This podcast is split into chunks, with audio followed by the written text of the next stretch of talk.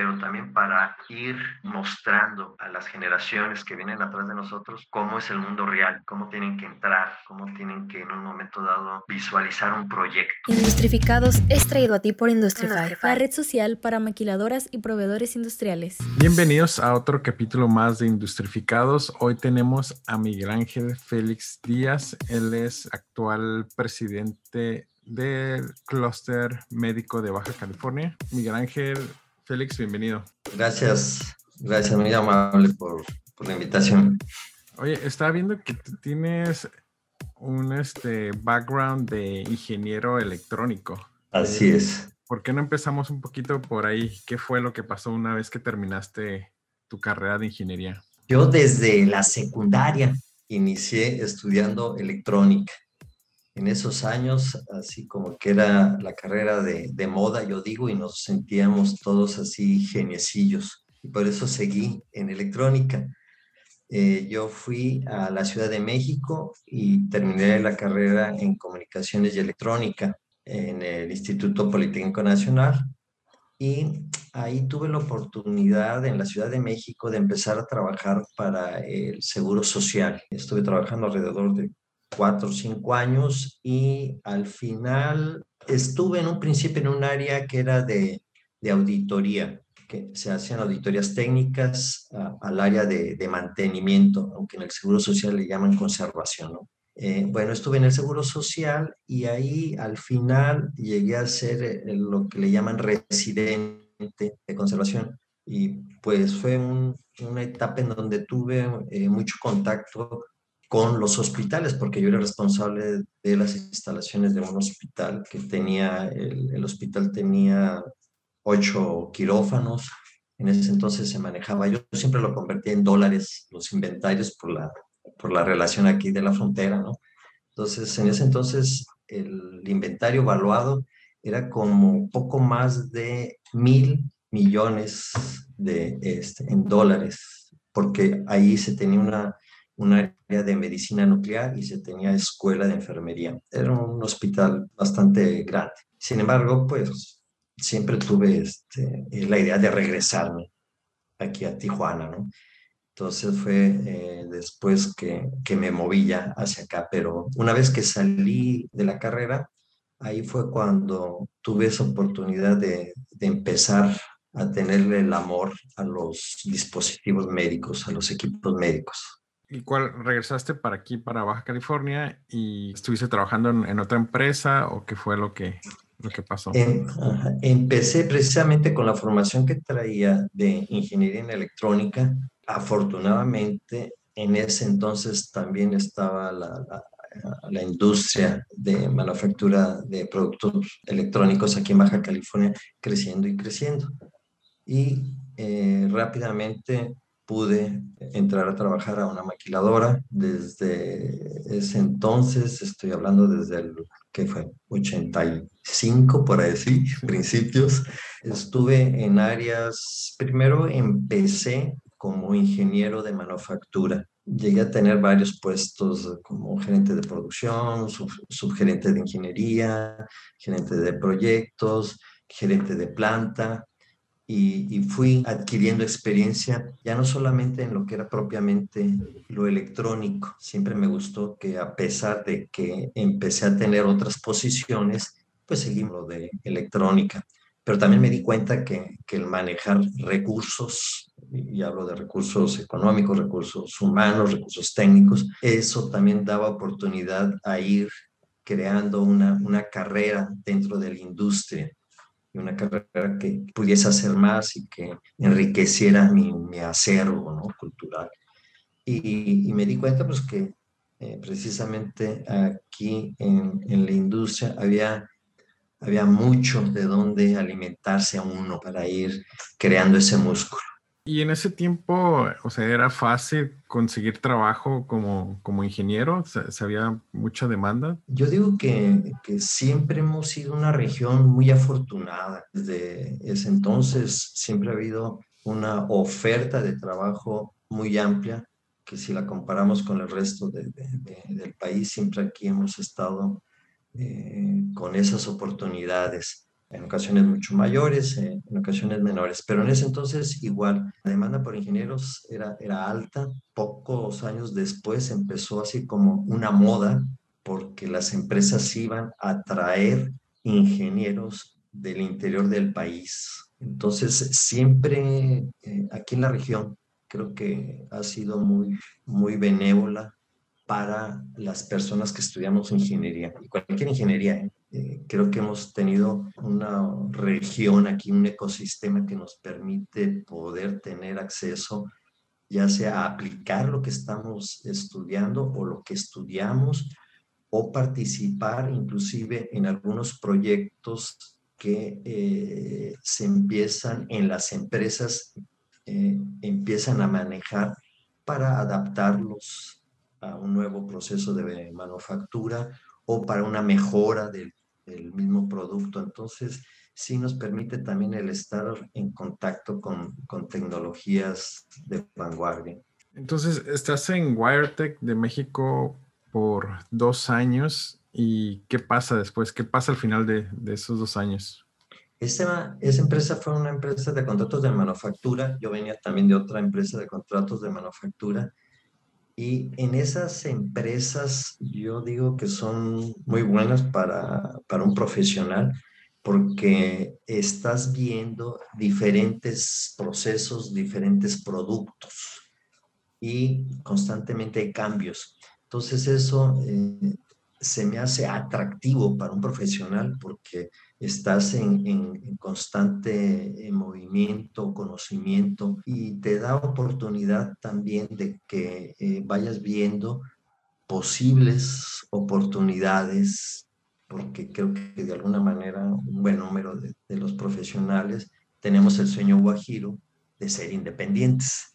¿sí? Entonces, este, eh, eh, ahí en Wiretech principalmente estuvimos haciendo pues diferentes contratos desde videoecualizadores. En ese entonces también llegamos a hacer muchos componentes de inducción transformadores, filtros electrónicos, inductores. Entonces te digo que era una gama amplia de, de, productos que le permiten a uno ir aprendiendo también o aplicando o recordando o muchas veces lo que sucede, ¿no? Eh, cuando estudias algo que dices, ¿y para qué me enseñaron esto? ¿no? Este, ¿Cuándo lo voy a aplicar?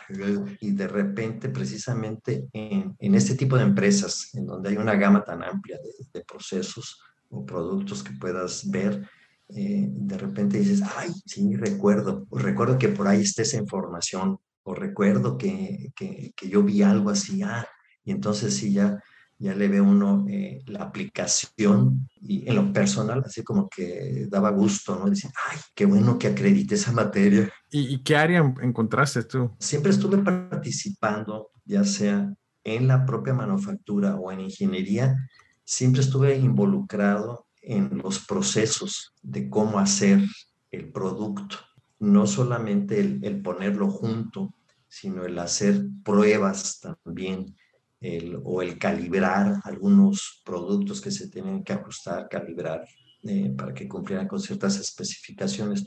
Entonces eso le, ayuda a uno porque eh, vas viendo todo el desarrollo del producto y es atractivo el que también de alguna forma vayan manejando equipos eh, pues sofisticados o equipos que tal vez si, si tú hubieses estado no sé, en una empresa este, menor, estaría más difícil, ¿no? Que tuvieses acceso al manejo de ciertos equipos.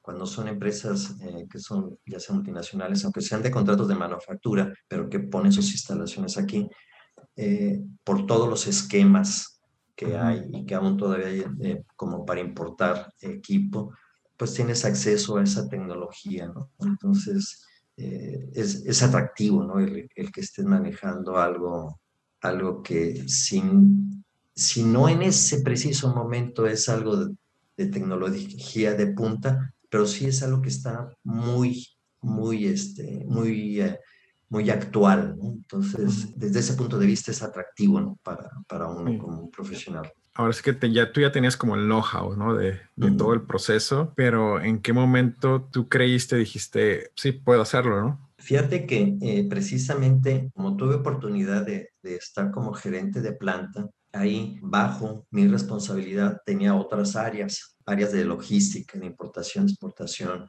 almacenes. Entonces, eh, vas viendo eh, que en un momento dado, pues tienes que medir fuerzas. Y lo que yo digo, que el que no arriesga no gana, ¿no? También.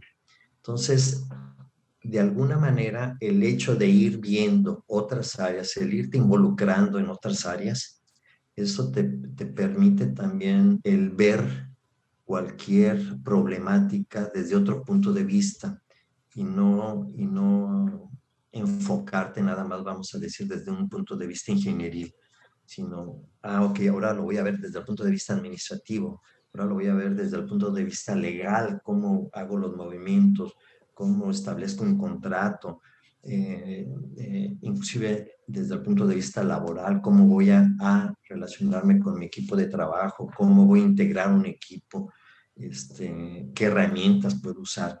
Entonces, eh, todo eso a lo que me llevó es que surgió la oportunidad de iniciar mi propio negocio. Comento como una anécdota que fue algo, algo este, muy bueno porque se me dio la oportunidad de escoger en el arranque.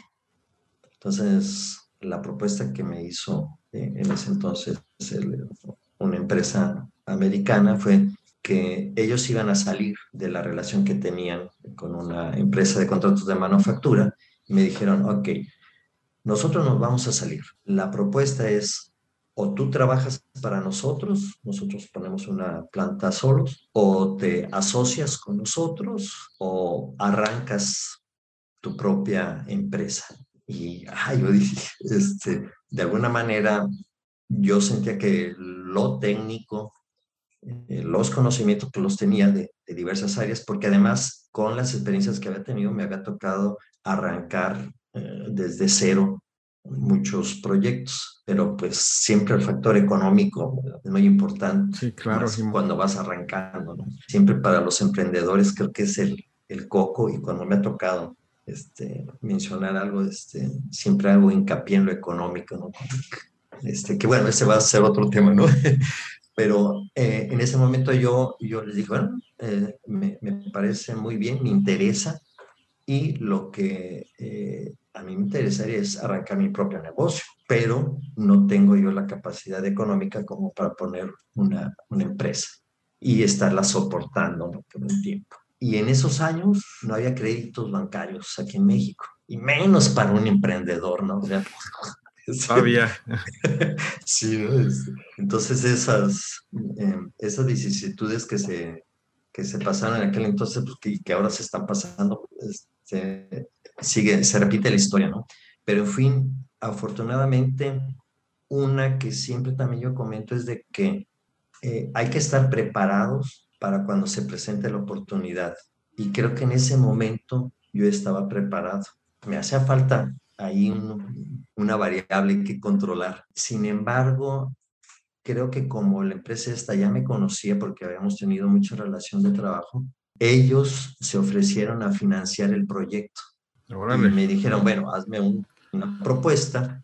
Y les hice una propuesta de cómo se los iría pagando. Así de increíble surgió esta oportunidad desde el 1994 que tengo mi propia empresa. Claro, me hicieron firmar un contrato, de hecho, tuve los primeros cinco años, yo tenía el contrato de exclusividad que solamente ellos podían ser mi cliente. Entonces, pero les dije, ah, pues de alguna manera me van a dar cinco años de trabajo, pues con gusto. Eh, fue una experiencia muy buena porque eh, aun cuando yo estaba acostumbrado o había tratado con, con algunas personas, con algunos despachos y todo, pero eh, obviamente ellos como empresa y empresa americana, pues se trataron de asegurar de que todo fuese legal y todo. Y, y también comento rápidamente así una, una anécdota ¿no? que me sucedió que cuando fui a un despacho de licenciados, este, de abogados en, en San Diego, este, pues yo entré a la sala de juntas, una sala de esas, de, despachos de abogados americanos, así, y ya llegué a una mesota ahí y todo, y había como cuatro abogados y, y ya este, me dicen, este, estamos entonces esperando a tus abogados. Este, soy yo. y, ya, y afortunadamente, una vez más, yo me considero una persona muy afortunada, la verdad. Este, creo que eh, tuvimos una, una buena charla desde el principio, llegamos a los acuerdos, se hizo todo el proceso legal y, tuve esa oportunidad durante cinco años, de hecho, poco antes de que terminaran esos cinco años, renovamos un, contrato en donde ya yo podía tener oportunidad de estar eh, teniendo relaciones comerciales con algún otro cliente, siempre y cuando no fuera del mismo proceso de, que ellos tenían o del mismo producto. Y, y desde ahí, pues, hemos, eh, ahí en la empresa hemos tenido oportunidad de manejar diferentes productos. Principalmente siempre he estado haciendo algo de dispositivos médicos, pero he hecho desde hasta sillas de esas este, plegadizas para la playa, control remotos, he hecho artículos pues que no son de dispositivos médicos, empaque de, de protectores para dispositivos móviles, unos cojinetes de magnesio con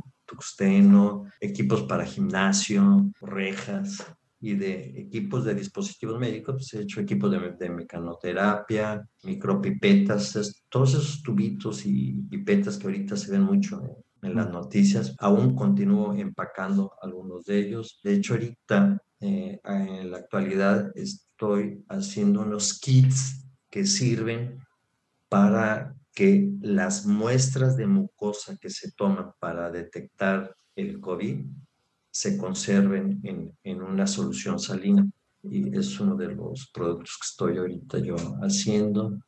Eh, nosotros un compuesto para eliminar el RNAs y el, T y el DNA de, de, las superficies en los laboratorios y en los hospitales. He seguido de alguna manera con el concepto de contratos de manufactura, que es empresa sí, y además doy otros servicios y que siempre es atractivo lo que yo hace un rato comentaba, ¿no? Este, el estar viendo diferentes procesos y, y, el irte eh, enterando y teniendo relaciones con diferentes productos. Por ejemplo, esto no cualquiera los puede hacer, ¿no? O sea, tú te certificaste de, de un montón de certificadoras para lograr esto y pues las certificaciones son, son bien tardadas en, en, obtener, ¿no? Y son bien rigurosas y de lo que es la industria médica y aeroespacial son de, pues la médica es todavía más rígida, ¿no? Que la aeroespacial. Precisamente es algo que, que de alguna forma te ayuda también a mantener a tu empresa y tus procesos bajo control y ver que esas certificaciones siempre, yo digo que siempre uno debe de ver de qué forma le van a agregar valor a mi producto o al proceso, porque las certificaciones, las normas te dicen lo genérico, debes de cumplir con esto, no te dicen cómo. Entonces habrá quien pues así en términos coloquiales, le quiere echar mucha crema a sus tacos y, haga algo muy sofisticado, pero que en realidad no se requiera tanto. Sí, yo luego comento, ¿no? El que no es necesario el, que vayas en tu Ferrari a comprar las tortillas, ¿no? Hasta a pie puedes ir, ¿no? Entonces, eh, hay que medir eh, y hay que saber qué es lo que hay que hacer.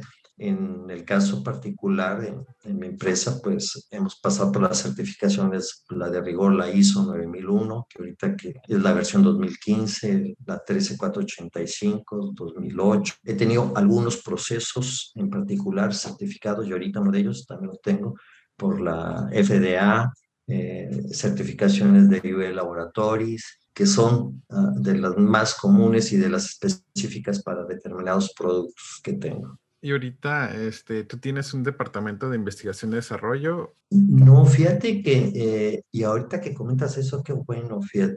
Eh, he tenido varios proyectos en vinculación con CETIS Universidad y con la UABC y la UTT. Eh, siempre me ha gustado tratar de, de, estar vinculado con el sector educativo y luego comento una anécdota.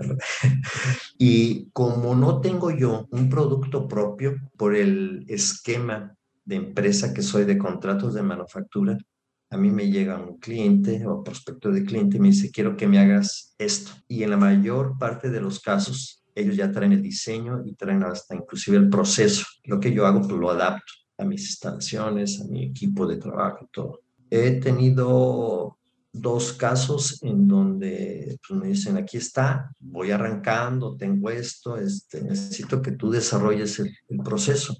Yo no sé cómo, aquí está. Entonces es cuando sí intervenimos más este, con el equipo que tengo yo ahí en, en, la, en la planta, pero que más yo lo cito como de ingeniería y de, y de aseguramiento de calidad. Empecé a hacer un proyecto con la UABC, eh, pero desafortunadamente este, eh, tal vez ahí yo quise hacer un Ferrari y, y, no lo logramos, pero sin embargo logramos algunos pequeños este, eh, eh, trabajos, inclusive unos de ellos ya fueron publicados por parte de la, de la OABC, que de alguna forma eh, yo siempre he dicho que, que hay que estar vinculados con el sector educativo, pero también para ir eh, mostrando a las generaciones que vienen atrás de nosotros cómo es el mundo real, cómo tienen que entrar, cómo tienen que en un momento dado visualizar un proyecto, que no es muchas veces, este, pues, uno piensa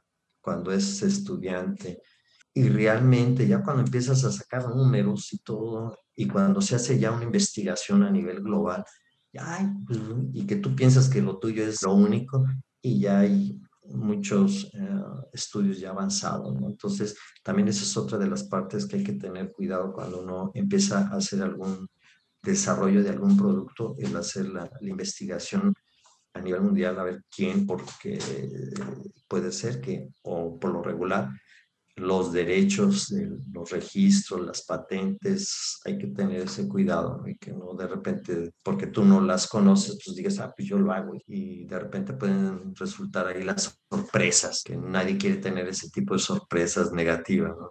Entonces, ahorita tienes, si tienes planeado como abrir un departamento así o lo vas a seguir outsourceando?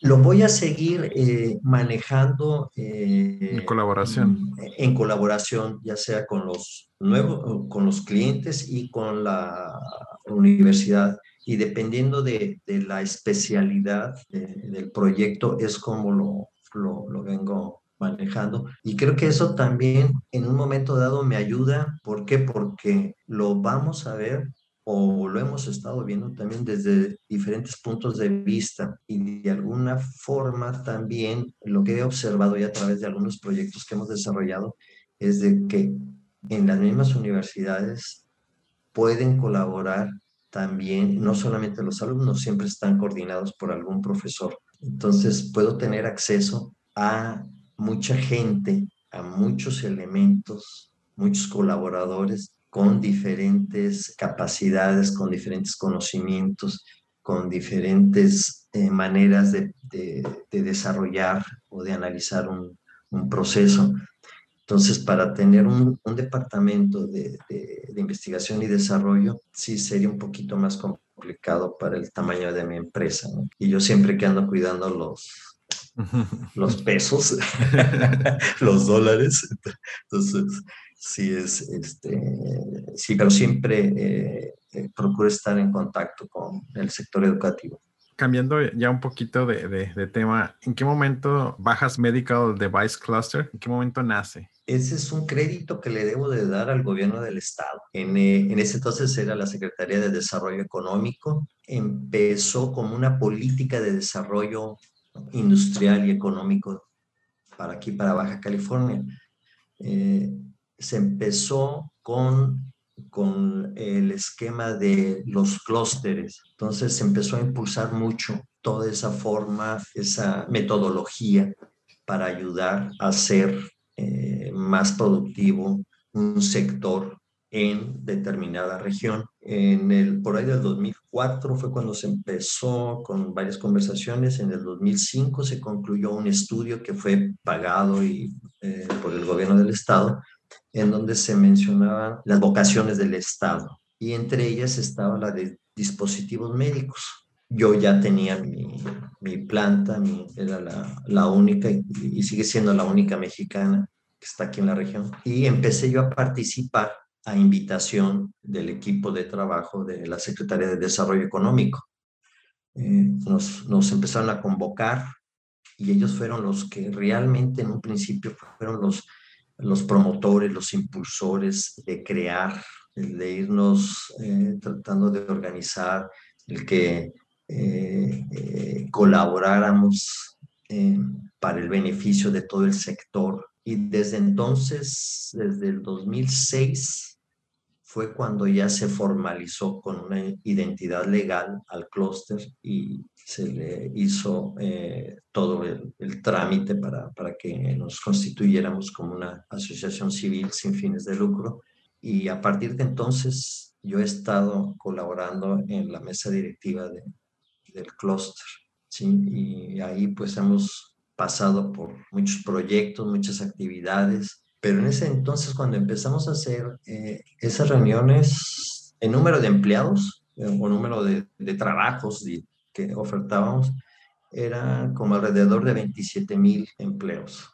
En la actualidad andamos alrededor de 76, 77 mil empleos. Hemos siempre, cada año hemos venido creciendo, creciendo, creciendo.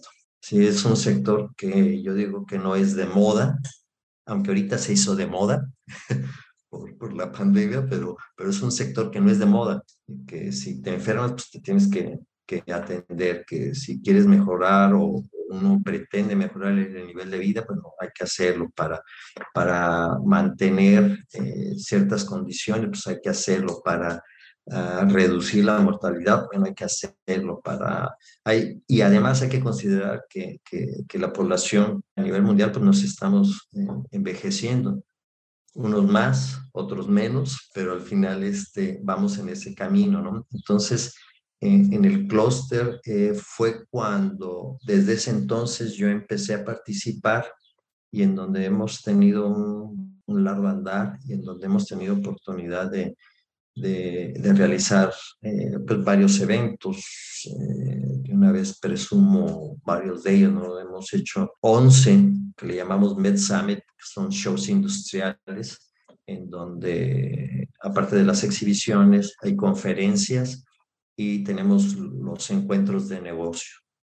Sí, y, y, la idea de tenerlos aquí en la región es precisamente para tratar de integrar más a la proveeduría nacional. Ahorita en promedio puedo decir, hay, hay años más, años eh, que menos, pero andamos entre la integración de proveeduría nacional de un 3 a un 5%. Entonces hay un enorme eh, camino por, por poder este, integrar a las cadenas de suministro de las grandes empresas. También hemos eh, en administraciones anteriores llegamos a tener muy buena relación con COFEPRIS, mientras estuvimos con ellos, este, organizamos dos foros nacionales, ¿sí? En donde ellos venían aquí a la región, uno lo hicimos en Tecate y otro aquí en Tijuana. Eran expositores todos de Cofepris, gente que estaba en el campo de batalla, gente que era directores, este, subcomisionados de áreas, en fin, que antes de conocer todo el sector de lo que éramos aquí, no ubicaban el tamaño del ecosistema. Y es que aquí nosotros representamos poco más del 50% ¿sí? de las empresas de manufactura de dispositivos médicos a nivel nacional. Entonces, somos un sector más o menos eh, grandecito.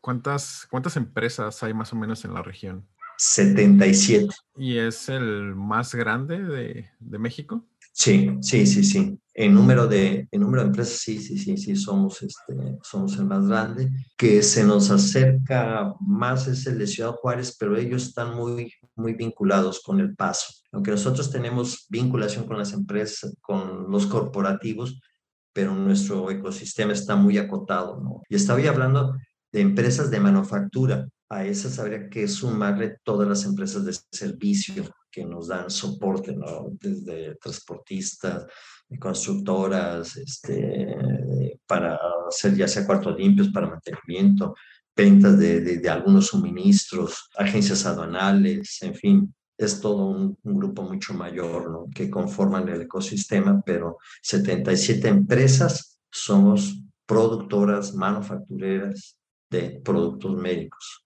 que el 100% lo exportamos. ¿Crees que ahorita las personas, los ingenieros que están egresando, sí están preparados para la industria médica o si requiere mucha preparación por parte de la empresa hacia el, hacia el empleado?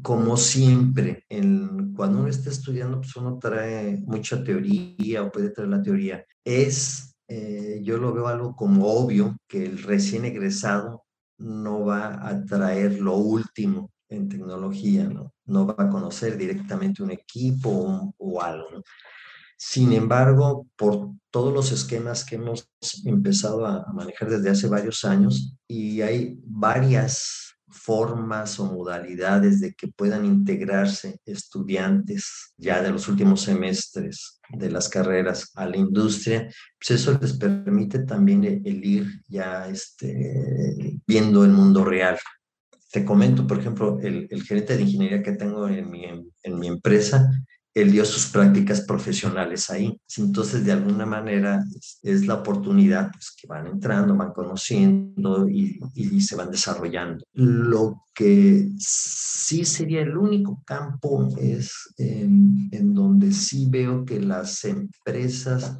tal vez será por el soporte, tanto técnico como económico que puede existir, es para eso de, la implementación de, las tecnologías del manejo de la big data, de, todos esos análisis de datos, eh, implementación y controles de, procesos con tecnologías de información, pues sí ahí mm, no tienen esa experiencia en las universidades, pero sin embargo eh, hay gente que sí trae este, las bases, ¿no? Entonces eso es muy importante. Yo siempre, también cuando me invitan a las universidades a dar alguna charla, lo que les comento es de que vayan a, a, meterse al campo, a ensuciarse, yo les digo, ¿no? Este, a, que conozcan, porque esa es la manera en que eh, de alguna forma haces la conexión con el mundo real y, que de alguna forma también eso te va a permitir integrarte más fácilmente a la fuerza laboral, ¿no? Y que ya puedas llegar, ok, yo estuve en este proyecto, yo participé, yo hice, o inclusive ya este, en un momento dado ya trabajar de tiempo completo en una empresa, ¿no? Habemos algunas que inclusive damos oportunidades de horarios flexibles, ¿no? Que, que tenemos. Antes de la pandemia, ¿eh? había algunas formas o esquemas de trabajo de ese tipo. ¿Crees que, que haya falta la creación de otra ingeniería porque, por ejemplo, ahorita tenemos aeroespacial y pues está la industria aeroespacial. Tenemos el industrial, que es como, lo usan como un poquito más para todo, ¿no? para lo que quieras. tenemos los electrónicos, pues se van al área electrónica en tu caso, pero la médica, o sea, ¿crees que ocupemos un ingeniero en área médica? Hay, de hecho, a raíz de los estudios que estuvimos haciendo, la UABC creó la carrera de bioingeniería. Ya van varias eh, generaciones que han, que han salido, que ya están trabajando no solamente en la industria, sino en hospitales. Has visto cómo han crecido también aquí hospitales. También tecnológico, ellos crearon la carrera también de, de, ingeniería, ellos le llaman ingeniería uh, biomédica. La del tecnológico está un poquito más enfocada al sector salud. La UABC Bioingeniería, ellos tienen una gama más amplia, ¿sí? Eh, ven eh, el sector alimenticio, eh, ven dispositivos médicos, ven este, áreas electrónicas, ven lo, ambiental, entonces es un poquito más, más amplio. Hay carreras también de, de mecatrónica, por las automatizaciones que requerimos mucho en, la industria también que, que tenemos. Eh, en ese sentido, creo que van, vamos cubriendo, o al menos en, el mismo sector, sí tenemos, yo digo que, que las diferentes este, ingenierías, ingenierías en sistemas también, que nos permite ¿no? este, eh, trabajar desde diferentes campos o con diferentes puntos de vista para, para analizar un proyecto o alguna problemática que se presente para solucionar. Volviendo a la parte de, del clúster, ¿qué es lo que gana una empresa al integrarse al clúster de medical devices? Mira, una que de alguna forma puedes compartir lo que llamamos buenas prácticas, que de alguna manera te estás integrando en un grupo en donde no es la competencia aunque vamos a decir fuera en el mercado, si sea, pero ahí lo que decimos estamos colaborando, ¿no? Para competir, pero a nivel mundial. Entonces, uno es el, el poder tener ese benchmarking eh, de, de, algo que, ah, aquí lo están implementando de esta forma. Ok, sí, hay mucha unidad entonces ajá, de las empresas. Sí, sí, este, eh, la otra es el, el que puedas tener intercambio de información ya sea de proveedores, ¿sí? O de casas que te puedan apoyar para desarrollar algún proyecto o casas certificadoras. Ese intercambio de información que puedes tener, ¿no? Y que, y que, y que ya alguien haya validado a otra persona o a otro proveedor o otro cliente. Lo que ha beneficiado también eh, es que se, hace un levantamiento de las necesidades de todo el sector. Entonces, de alguna forma, eso ayuda a que en lugar de una empresa sola vaya a querer este, traer X proceso aquí nada más, es más fácil que se pueda presentar la información de todo un sector y, y que para el potencial eh, inversionista que venga a establecer un proceso diga, ah, es que no voy a atender yo nada más a la empresa X, voy a atender a la empresa A, B, C, hasta la X. Entonces, es un mercado un tanto difícil de penetrar precisamente por todas las regulaciones que hay que, cumplir y por todos los protocolos que hay que cumplir. Sin embargo, una vez estando dentro del sector, eh, si no cometes un error garrafal, pues tienes trabajo para, para siempre, ¿no? Entonces, eh, y puedo decir que, por ejemplo, procesos, ahorita que hablaba de los procesos de esterilización, a raíz precisamente ha habido varios intentos de que se establezcan esos procesos aquí y ya ahorita ya contamos con uno de ellos que es de tecnología de e-beam y ahorita ya están terminando las instalaciones y en próximas fechas va a haber la inauguración de otra planta de una tecnología de ITO, de óxido de, óxido de etileno, que son procesos que son muy requeridos, muy demandados aquí en, la región, ¿no? y que anteriormente, bueno, ahorita todavía se tiene que mandar a, Estados Unidos a hacer la esterilización. ¿no? Eso ayuda también a que conforme se va haciendo más robusto el ecosistema, todas las empresas se anclan o nos anclamos más. ¿Por qué? Porque pues, yo aquí tengo, eh, no sé, el proceso de esterilización, pero tengo el proceso que me da mantenimiento a mis moldes de inyección de plástico, tengo a técnicos que me pueden dar bien el mantenimiento para mis cuartos limpios, tengo eh, una constructora que si yo requiero una ampliación, sabe las normas, saber las especificaciones de un cuarto limpio. Tengo gente con experiencia en las agencias aduanales de cómo mover mercancías.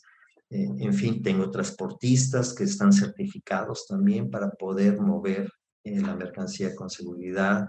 Eh, en fin, todo eso, de alguna manera, compartes esa información, todas esas bases de datos que tenemos con todas las empresas miembros. ¿no? Entonces, en lugar de que andes este, picando piedra solito, pues de alguna manera ya alguien ya más ya estuvo picando piedra.